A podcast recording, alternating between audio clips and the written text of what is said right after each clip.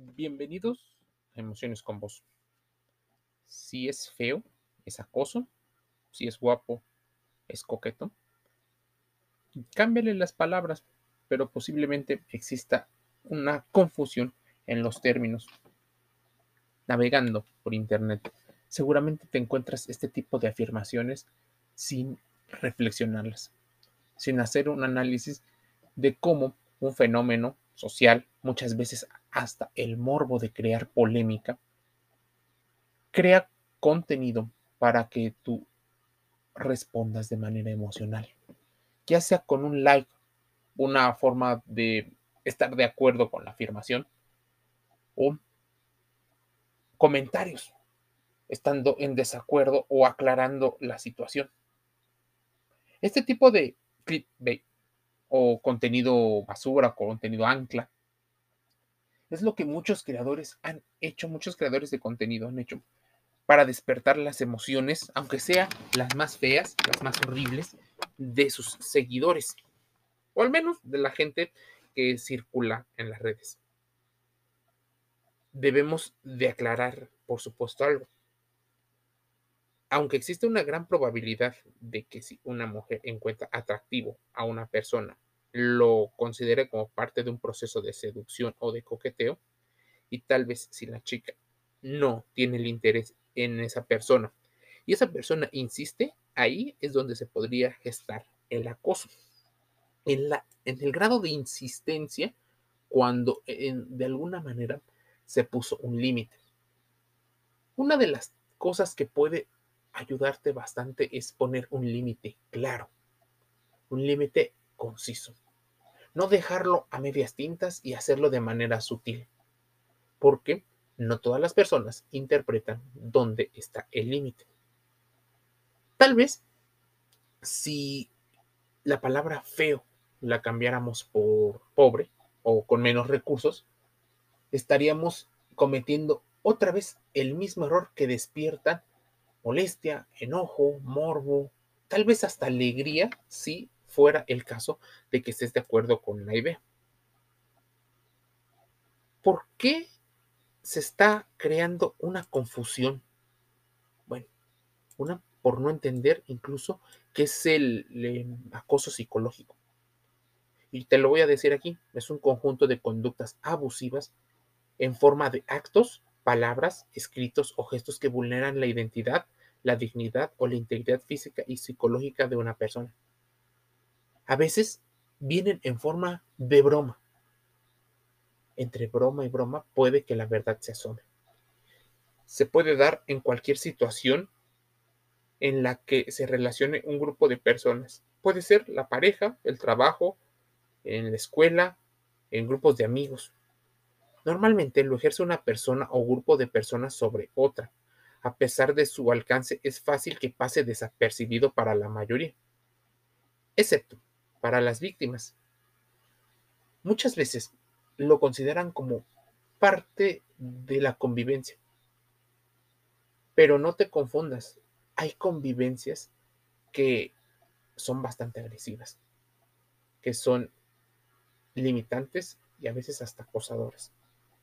Tal vez viene y gira en torno al kit aggression, que ya hemos hablado en su momento.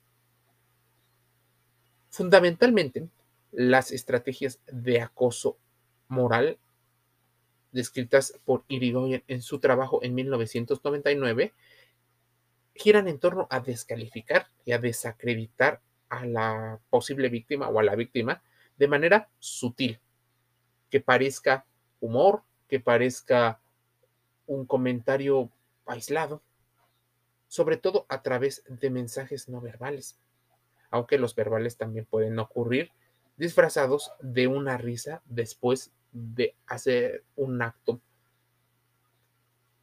pues, real, ¿no? Muchas personas rechazan la comunicación directa, así el conflicto no puede ser solucionado y se provoca el sentimiento de culpa en las víctimas.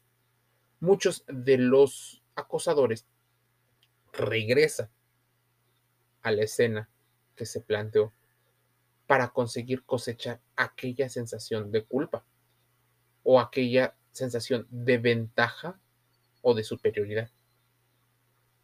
Tal vez se suele confundir con el ghosting o desaparecer.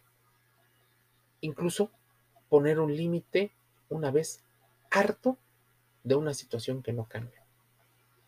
Por supuesto, estas tres características tendrían que ser analizadas a profundidad, sin que caigas en el sesgo de confirmación donde elijas la que mejor te conviene, según cuadre en tu historia. Otra de las características del acoso psicológico, aislar a la persona, hacer especie de novatadas, inducir a caer en errores, está el acoso sexual, que puede ocurrir en el laboral, en la escuela y en otras áreas. Hacer bromas de ciertos puntos débiles o que le duele a la otra persona. Burlarse de las ideas, convicciones o gustos, tal vez no hacerle caso, ridiculizarlo en público, hacer alusiones desagradables, poner en tela de juicio su capacidad de, de pensamiento o de decisión. Las conductas de la persona agresora o agresor son comportamientos abusivos y suelen ser una forma habitual de comportarse. Así que le va a pasar a una persona y a otra a donde vaya. Incluso en determinados ambientes puede ser una conducta muy valorada socialmente. Por ejemplo, entre determinados puestos directivos. Usan el discurso, la narrativa y una serie de estrategias para ir hundiendo y aislando a la víctima hasta que ésta acaba por reaccionar de modos que a la postre realzan el dominio de la persona que empezó el acoso. Muchas veces la agresora o el agresor actúan con una forma de violencia indirecta, sutil, criticando, faltando al respeto, extendiendo rumores, haciendo jugarretas con sigilo. La mayoría de las veces lo hace sin pretender nada más que la anulación de la otra persona por los sentimientos que le provoca envidia, deseos de dominación, rivalidad. Si quieres identificar un poco más, es importante entenderlo. ¿Y qué tanto tiene que ir con el acoso? Primero, te describiré las conductas del acosador en el ámbito laboral descritas por Ausfelder en el 2002. Prohibir a la persona charlar con compañeros y amigos. No se responde a las preguntas verbales o escritas instiga a los compañeros en contra de una persona, excluirla de determinadas actividades sociales. Los compañeros evitan trabajar con la persona, por supuesto. Se les habla de modo hostil y grosero, muchas veces hasta levantando la voz o haciendo ciertos gestos. Se le provoca para que reaccione descontroladamente. Se hacen comentarios maliciosos. Se rechazan sus propuestas sin ni siquiera oírlas se le ridiculiza por su aspecto físico o algunas características diferentes, se le responsabiliza de errores cometidos por otros, se le dan informaciones erróneas. Muchas veces es sobrevigilado exhaustivamente. Su trabajo es manipulado para dañarle. Se abre su información personal y se invade su espacio. Se reciben amenazas o ciertos comentarios que parecieran em, muchas veces un consejo, que no lo es. Se le ponen apodos o motes ridículos y degradantes. Existen, por supuesto, claves para determinar, em, para cómo afrontar un acoso psicológico. Por supuesto, debes de entender que, aunque el título del podcast es si es feo, es acoso, pero si es guapo, no lo es, gira en torno al desconocimiento de lo que es un acoso. También gira en torno a la percepción que pueda llegar a tener la persona. Incluso la persona puede ser víctima de una violencia simbólica y no saberlo, no saber que está haciendo violentada, sabiendo que es utilizada para los fines, por ejemplo, comerciales. Imagínense que una persona cree que es parte del vestuario acudir con cierta ropa, pero esa ropa solo ocurre para llamar la atención del público televidente. Imagínense lo que ocurriría. Se propicia una, un despertar, una llamada de atención al público y esa persona puede sufrir acoso porque fuera de la institución que utiliza la violencia eh, simbólica, no hay forma de ayudarle a menos de que se inviertan recursos. Cuando hablamos de acoso, debemos de tener en cuenta que no incluye solamente agresiones físicas. La mayoría de las conductas de los acosadores y las pautas para reclamar es esencialmente el desprecio continuado que tiene el acosador hacia un sector. Pero no es el único, así que no creas que existe un grado de misoginia nada más. También pudiera haber una especie de odio por parte de las mujeres hacia los hombres, a los cuales también acosan. El trabajo de un perito psicológico es la clave para evaluar la situación y aportar pruebas objetivas sobre la situación del acoso. Por eso es importante entender que pudieras recabar pruebas si en algún momento estas te pueden ayudar. ¿En qué consiste? Entonces, el acoso, faltas de respeto, chantajes, humillaciones, desprecio, daño a la salud mental, restricciones de vestimenta, control de la vida social, insultos, frases descalificadoras y como ya te he dicho, ¿cuáles, por ejemplo, pueden ser los síntomas? Ataques de ansiedad, dolores somatizados físicamente, trastornos alimenticios, cierta dependencia emocional, aislamiento social, pérdidas de las relaciones con amigos y familiares, depresión, dificultades para dormir, cambios de humor, deterioro de la salud y bueno, otras situaciones que pueden ocurrir, ir o venir. La manipulación psicológica sufrida por alguien cercano, como un hijo, los padres, un compañero de trabajo o la propia pareja, puede pasar desapercibida y asumirla como algo habitual, incluso normalizado por el rol. ¿Qué secuelas puede tener el acoso psicológico? Las situaciones, ya te hemos dicho, generación de autoestima dañada, ataques de ansiedad, miedo, estrés, trastornos físicos, adicciones, sentimientos de culpabilidad y otras situaciones. ¿Cómo em, evitar estos daños? Primero debes de identificar el perfil psicológico de un acosador. Muchas veces hay una falta de socialización, o sea, es torpe em, en varios aspectos. No sabe relacionarse más que de la manera en la que hay alguien dominante y alguien sumiso hay un desconocimiento total del tema de las emociones. No, bueno, es un poco carente de inteligencia emocional. Hay o puede haber problemas mentales, falta de respeto hacia las opiniones de los demás y hacia los símbolos de autoridad. Realizan críticas de forma constante, como si fuera una persona envidiosa, pero de manera sutil.